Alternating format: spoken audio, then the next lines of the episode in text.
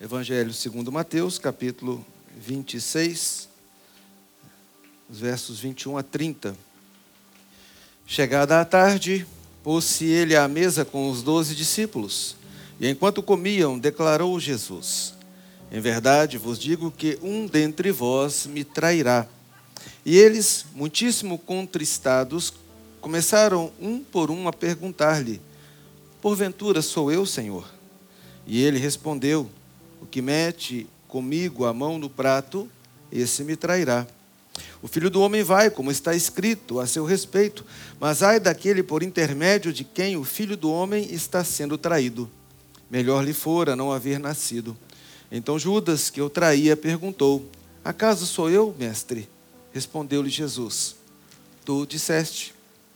Enquanto comiam, tomou Jesus um pão e, abençoando-o, o partiu e o deu aos discípulos, dizendo: Tomai, comei, isto é o meu corpo.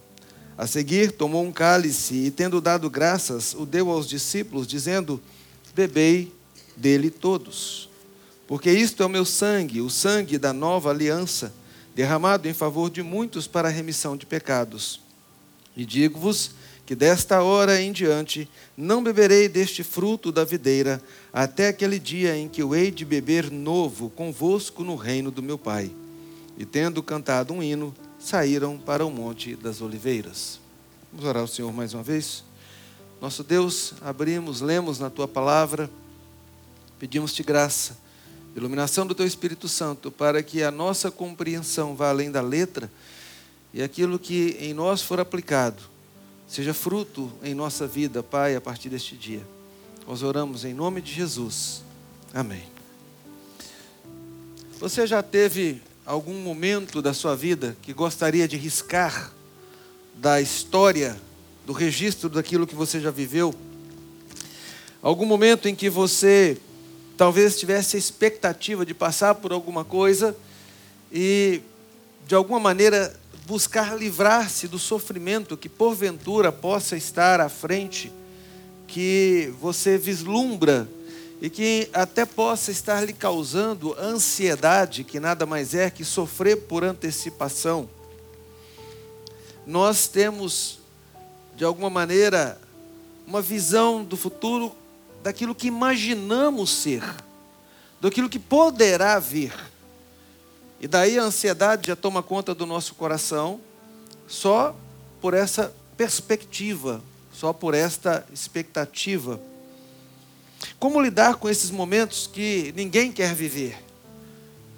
Dos quais nós gostaríamos de nos ver livres, mas que inevitavelmente passaremos por eles. Esse momento da vida do Senhor Jesus, como em tudo Ele é modelo para nós, nos ensina e nos ajuda a entender e ver como Jesus passou por um momento como esse, pode nos fortalecer e deve nos ensinar em como procedermos, como fazermos, o que fazermos diante de um momento desse. Lembrando sempre que, enquanto para nós é uma possibilidade, é uma perspectiva, é uma expectativa, para o Senhor Jesus era uma certeza, era uma realidade. Eu estou me referindo àquele momento que agora há pouco na mesa nós lembramos dele. Estou me referindo àquele momento em que o Senhor Jesus levaria sobre si uma cruz, a carregaria até o alto do monte Gólgota, e lá ele seria crucificado, lá ele seria morto. Estamos falando do momento que antecede a isso, quando o Senhor Jesus passa por um julgamento, quando o Senhor Jesus é traído por alguém do próprio grupo de sua convivência mais íntima, mais próxima. Como você lidaria com a possibilidade de olhar os seus pares, aqueles mais perto de você, e imaginar que um deles estivesse planejando trair você. Como você vive num ambiente de trabalho, olhando os seus colegas e pensando, com certeza um aqui vai me trair. Como você vai a um jantar de família, um encontro dos parentes, sabendo que naquele grupo um está tramando contra você. Está conversando com os seus maiores inimigos, com os seus perseguidores. está traçando uma estratégia para entregar você. Como você lidaria com a perspectiva da morte próxima, dia ou dois a três dias a seguir do dia que você está vivendo? E não com aquela ansiedade ou possibilidade, mas com a certeza de que isso vai se dar. Se você conseguir imaginar isso, você vai chegar perto do que Jesus estava vivendo naqueles dias que antecederam a sua crucificação. Ele sabia de todas essas coisas, e não por informações, não por possibilidades, não por estatísticas, mas porque Ele é Deus. E Ele conhece todas as coisas, e acima de tudo, Ele conhecia o plano do Senhor, do próprio Pai, para a sua vida plano a que ele se submeteria, plano aquele que ele já estava obedecendo desde que veio ao mundo, se humilhando e que o faria até a morte e morte de cruz. Isso é tão sério que uma das orações do Senhor Jesus citadas nos evangelhos nos chama muito a atenção, embora tenhamos orações como a oração sacerdotal em João capítulo 7, linda, maravilhosa, e outros momentos em que Jesus ora brevemente na cura de alguém, como na ressurreição de Lázaro, conversando com o Pai.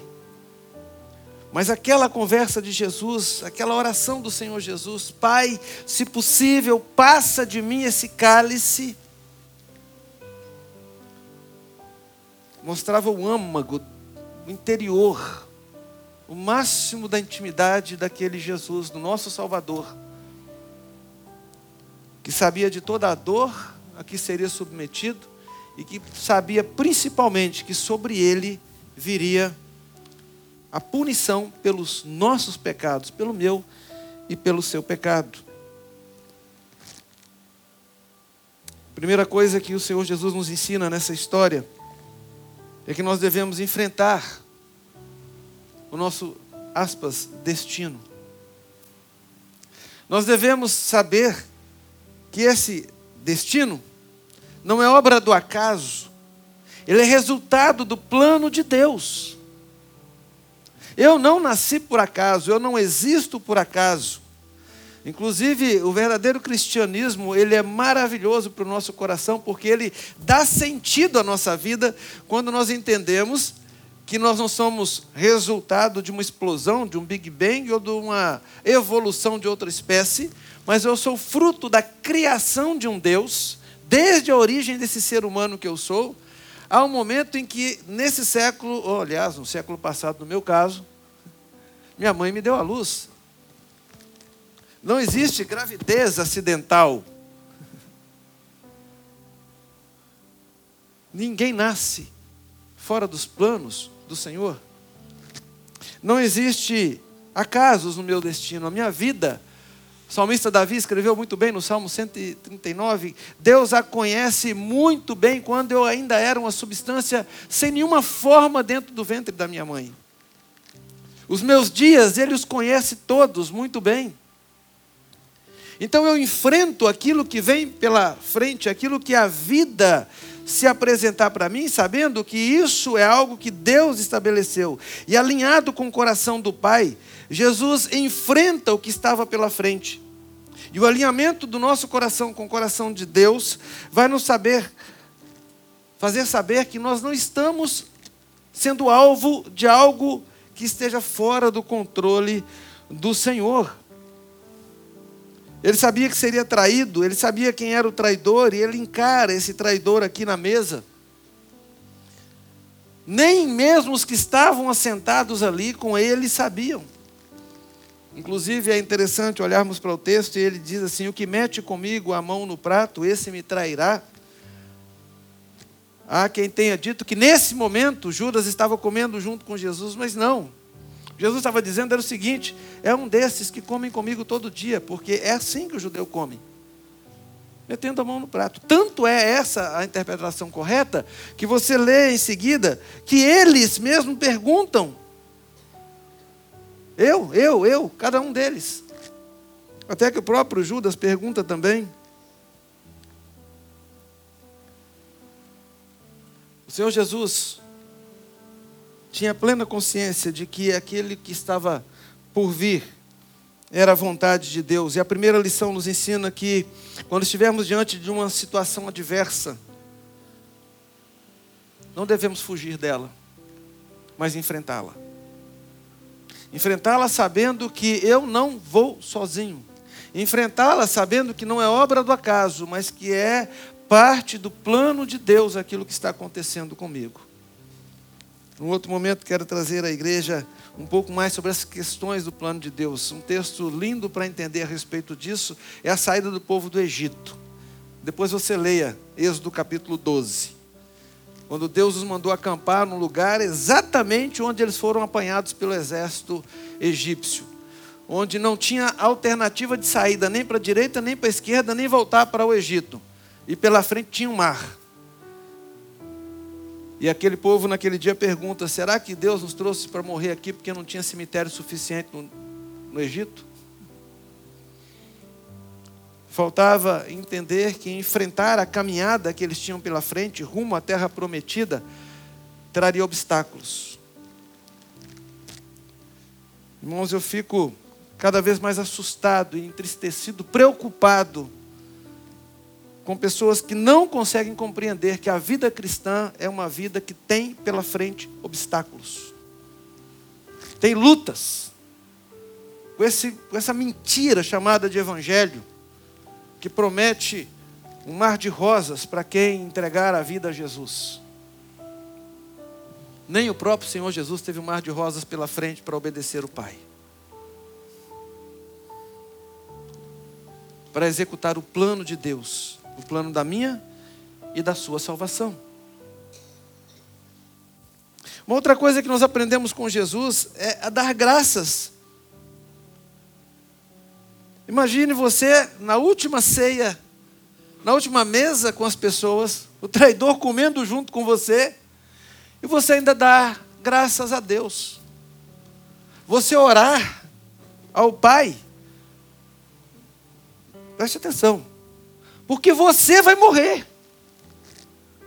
Porque o seu corpo vai ser partido, porque o seu sangue vai ser derramado. E tendo dado graças, partiu o pão e deu aos discípulos. Nós fazemos isso hoje como um alimento, como um memorial e como uma forma de nos aproximarmos na comunhão uns dos outros e do Senhor. Não é o meu corpo que eu estou dizendo aqui que vai ser partido, não é o meu sangue, nem é o seu. Mas quando Jesus partia aquele pão, ele sabia que era ele. E ainda assim, ele deu graças. Dentro do dado graças, o deu aos seus discípulos, porque o Senhor Jesus dava graças ao Pai pelo alimento que tinha, pelo que eles tinham ali. E isso é uma coisa que a gente precisa aprender também com o Senhor Jesus que mesmo diante da perspectiva, ou no caso de Jesus, de uma certeza de um tempo difícil pela frente, eu tenho que dar graças pelo que eu tenho hoje.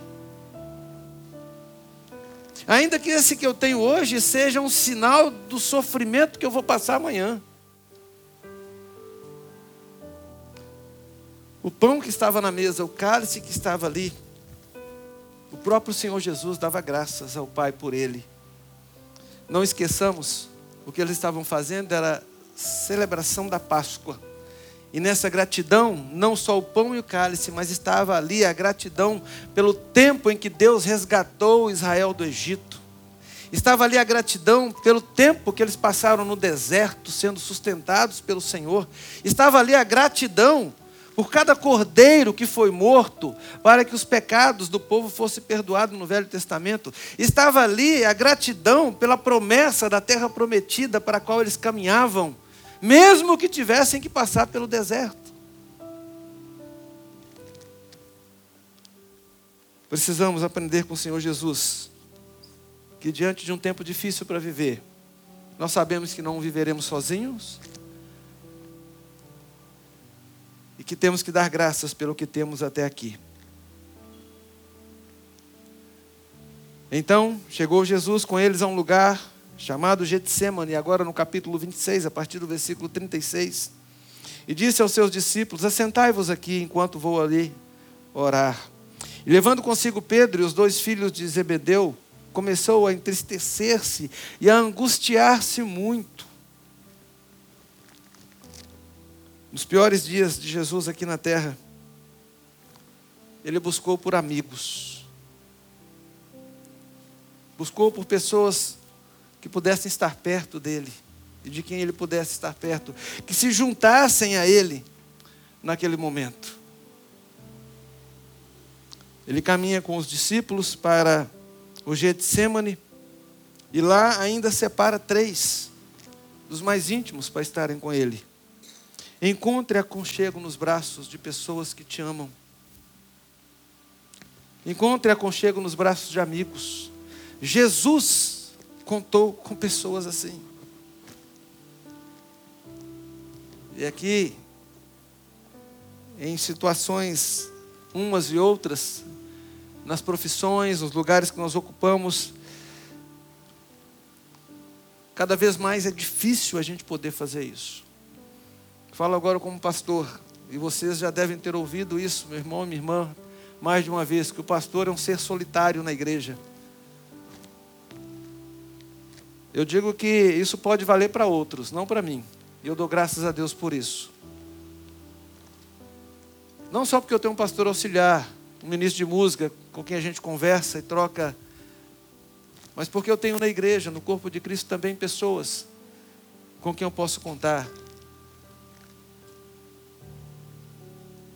E pense que esse homem de terno e, e gravata aqui à frente, usado pela graça de Deus para trazer a mensagem para vocês, Ali o pastor Marcos também sabe o que é isso. Também tem seus medos, suas angústias. Família também adoece. As contas também batem na porta. Também chega boleto na casa de pastor, viu gente? Não é só na de vocês não. A gente também se entristece. A gente também se angustia. A gente também tem ansiedade. E há quem diga assim: se o pastor expor tudo isso, o rebanho debanda. Bom, se o pastor de vocês for o que está aqui no púlpito, vai ficar difícil. Se for Cristo, é mais fácil. Eu falo como pastor que é importante ter pessoas assim. E você também precisa tê-las. Jesus as teve. Pessoas com quem ele pôde contar naquele momento que vinha pela frente. Pessoas para quem você vai ligar. Pessoas com quem você vai poder desabafar, vai poder falar da angústia da sua alma vai poder falar que você está com medo, vai poder falar que está doendo. E ela vai estar tá lá, vai estar lá para te abraçar, para te acolher, talvez sem ter nada para dizer. Mas nessa hora, muitas vezes funciona mais o ombro que a boca, mais o abraço que a palavra. Jesus só queria que aqueles discípulos orassem com ele. Precisamos de contar com pessoas assim. Algumas delas vão falhar. Os três não aguentaram por muito tempo, o sono os apanhou. Mas eles estavam lá. E Jesus sabia disso. Mateus 26, 31.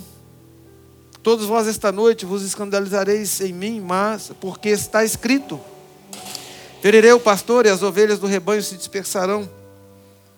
Também antes já tinha sido dito por parte do Senhor Jesus que o que estava para acontecer com ele era o cumprimento da promessa, era o cumprimento daquilo que estava estabelecido já na palavra do Senhor. O filho do homem vai, como está escrito a seu respeito. Como já está escrito, mantenha-se firme nas promessas do Senhor. Esse é o próximo passo que Jesus nos ensina. As coisas que aconteceram com Jesus, como vimos no primeiro ponto, estavam escritas pelo Pai, Jesus sabia disso. Nós também precisamos compreender isso. E nessa hora nos apegarmos às promessas do Senhor. São tantas as promessas que a Bíblia as contém, que estão lá. Algumas especiais, como nunca te deixarei, jamais te abandonarei. Promessas como aquele que o Pai me der, ninguém arrebata, ninguém toma das minhas mãos.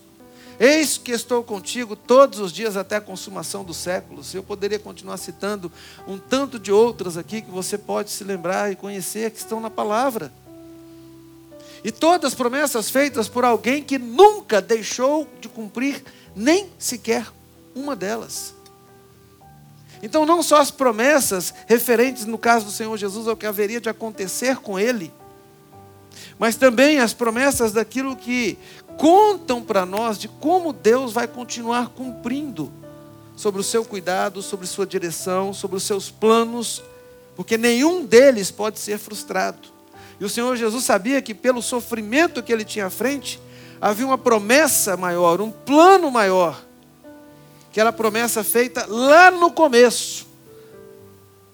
A serpente vai picar o calcanhar, mas o filho vai esmagar a cabeça dela as primeiras promessas contidas na Bíblia. O Senhor Jesus acreditava, sendo o próprio Deus, na promessa vitoriosa. Essa promessa de vitória que nós temos enquanto igreja de Cristo, ela não garante livramento de tudo que é sofrimento, não garante que você deixará de passar pelo sofrimento, porque Jesus morreu, e ponto. Porque Paulo passou por tudo que passou e outros passaram por tudo que passaram e você já passou. Mas essa promessa tem a ver com o final da história. Que no caso de Cristo está assentado à direita de Deus Pai, de onde ele há de vir para nos buscar. Para onde ele foi preparar lugar para que onde ele está estejam aqueles que ele ama também. Esse é o final. Para chegar nesse final pode ser e hoje, amanhã, isso que você tem pela frente seja uma derrota. Aos olhos humanos. Se olharmos humanamente, o que Jesus passou foi uma derrota. Um tribunal completamente manipulado, com testemunhas falsas, com gente lavando as mãos para poder não se envolver no negócio, com um grupo incentivando a multidão e botando naquela multidão um ódio contra aquele homem, um traidor no meio do grupo, tudo isso culminando não com uma vitória de Jesus saindo triunfante de Jerusalém como rei, mas do seu corpo sendo morto na cruz e saindo de Jerusalém para o sepulcro. A vitória é a ressurreição, é a volta dele. A nossa vitória, e a gente precisa lembrar disso enquanto igreja, ela está além dessa vida. E essa promessa é que não podemos nos esquecer. Enfim, Jesus entrega-nos a última lição, que não só é dar graças, mas é orar. E uma oração que você já sabe a resposta e que você não gosta da resposta, mas que te consola. Pai, lembram qual é? Se possível, passa de mim esse cálice. Isso é uma oração, ele estava falando com o pai. Mas ele já sabia a resposta. E a resposta era: o cálice não passaria. Mas o Senhor Jesus também diz: seja feita a tua vontade. Essa é aquela oração que a gente faz e a gente precisa aprender com o Senhor Jesus, onde a gente já sabe a resposta. A gente gostaria muito de se ver livre daquilo que tem pela frente, daquela luta, daquela dificuldade que a gente está enfrentando. Mas a gente sabe que não dá, que vai ter que passar por aquilo. É inevitável. Tem planos e tem propósitos maiores e eu preciso crer nisso. Então eu oro a Deus ainda, para que Deus saiba que o meu coração está doendo. E cuidado, aquela ideia de que oração muda a vontade de Deus é mentirosa. A oração muda a sua compreensão a respeito da vontade de Deus, isso sim vai te ajudar muito. A oração pode te consolar, mesmo que você não compreenda naquele momento, mas você desabafou diante de Deus. E preste atenção no que eu estou te falando, porque isso é algo que às vezes se diz ser errado. Eu não posso reclamar com Deus. Você não pode blasfemar. Jó não blasfemou, mas ele reclamou. Leia o livro de Jó. Ele disse que estava doendo, ele disse que não compreendia o que estava acontecendo. Ele disse para Deus todas essas coisas. Não tem problema nenhum em você, na sua oração, como o Senhor Jesus, dizer: Pai, se possível, passa de mim esse cálice. O próprio filho fez isso na oração com o pai. Se você, no meio da sua dor e da sua angústia, a oração que você consegue fazer é essa, desabafe diante de Deus. Isso vai te fazer muito bem para enfrentar o que você tem que enfrentar. Vai te ajudar a ser vitorioso. Como eu disse, não saindo triunfante dali, com uma legião de anjos que vem, mata aquela tuia toda de gente que estava vindo para prender Jesus. Um raio desce na cabeça de Judas e ele é fulminado. Nada disso aconteceu. Nem a cabeça do soldado Pedro conseguiu cortar. E a orelha que cortou, Jesus botou de volta no lugar. Judas, Barrabás não voltou para a cadeia, continuou livre, mesmo tendo sido solto no lugar de Jesus. Mas o plano da sua salvação e da minha salvação estavam ali. E Jesus viveu para cumprir a vontade de Deus e não seus benefícios. Ele viveu para ser rei, muito mais do que só aqui nessa terra.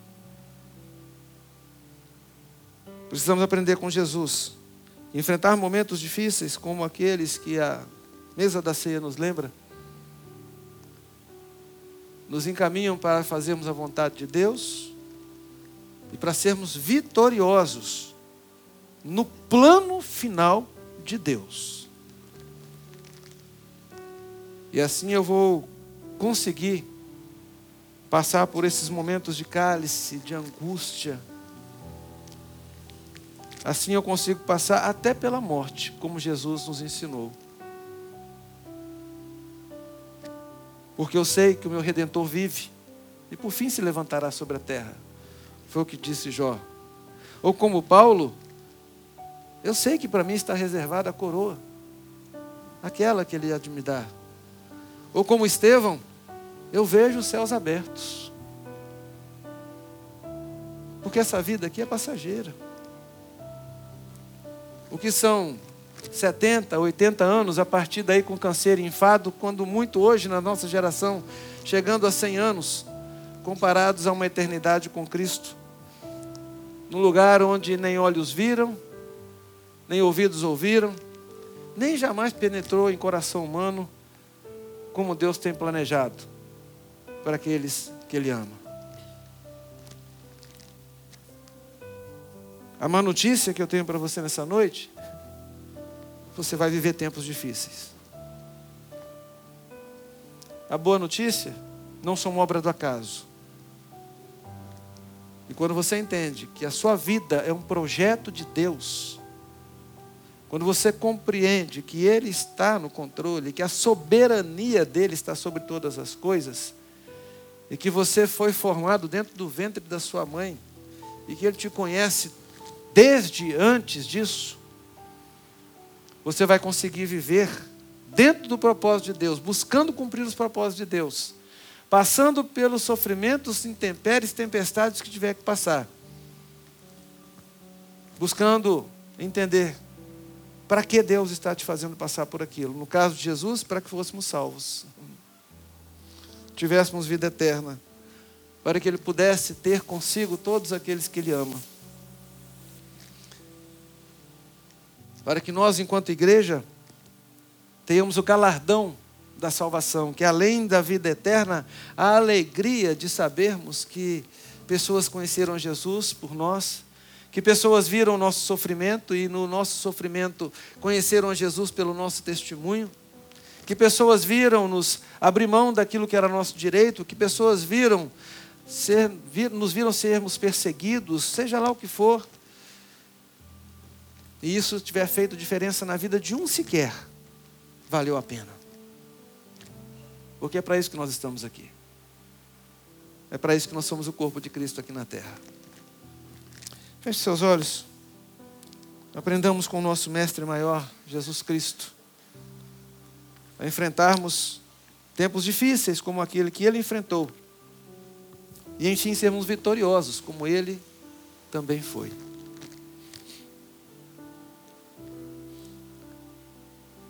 Ó oh, Pai, há muitas coisas que não compreendemos. Os teus planos são eternos e quem somos nós, criatura, para compreendermos a mente do Criador?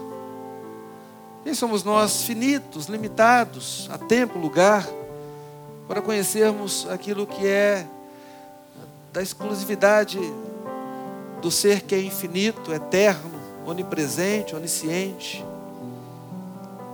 Pai querido, damos graças porque somos consolados em sabermos que nessa tua soberania estão os teus planos para a nossa vida.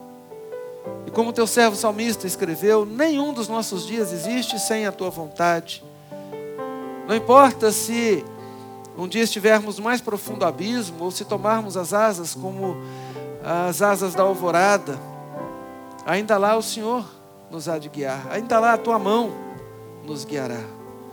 Não importa, Senhor, que passemos por tribulações, perseguições, ensina-nos a enfrentá-las como o Senhor Jesus o fez, para que possamos executar os teus planos, para que a nossa satisfação como a de Jesus Cristo seja, Ele verá o fruto do seu penoso trabalho e ficará satisfeito.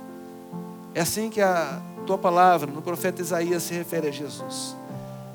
Que o trabalho que aqui praticarmos enquanto servos do Senhor, quanto penoso seja, nos traga a alegria de sabermos que os frutos serão colhidos e são frutos do teu reino. Os frutos do penoso trabalho de Cristo somos nós aqui hoje nessa igreja te adorando. Somos nós hoje com esperança de vida eterna, Pai. Louvado seja o Senhor. Em Cristo Jesus, o nosso exemplo, o nosso modelo, o nosso Salvador, nosso mediador, nós oramos a Ti.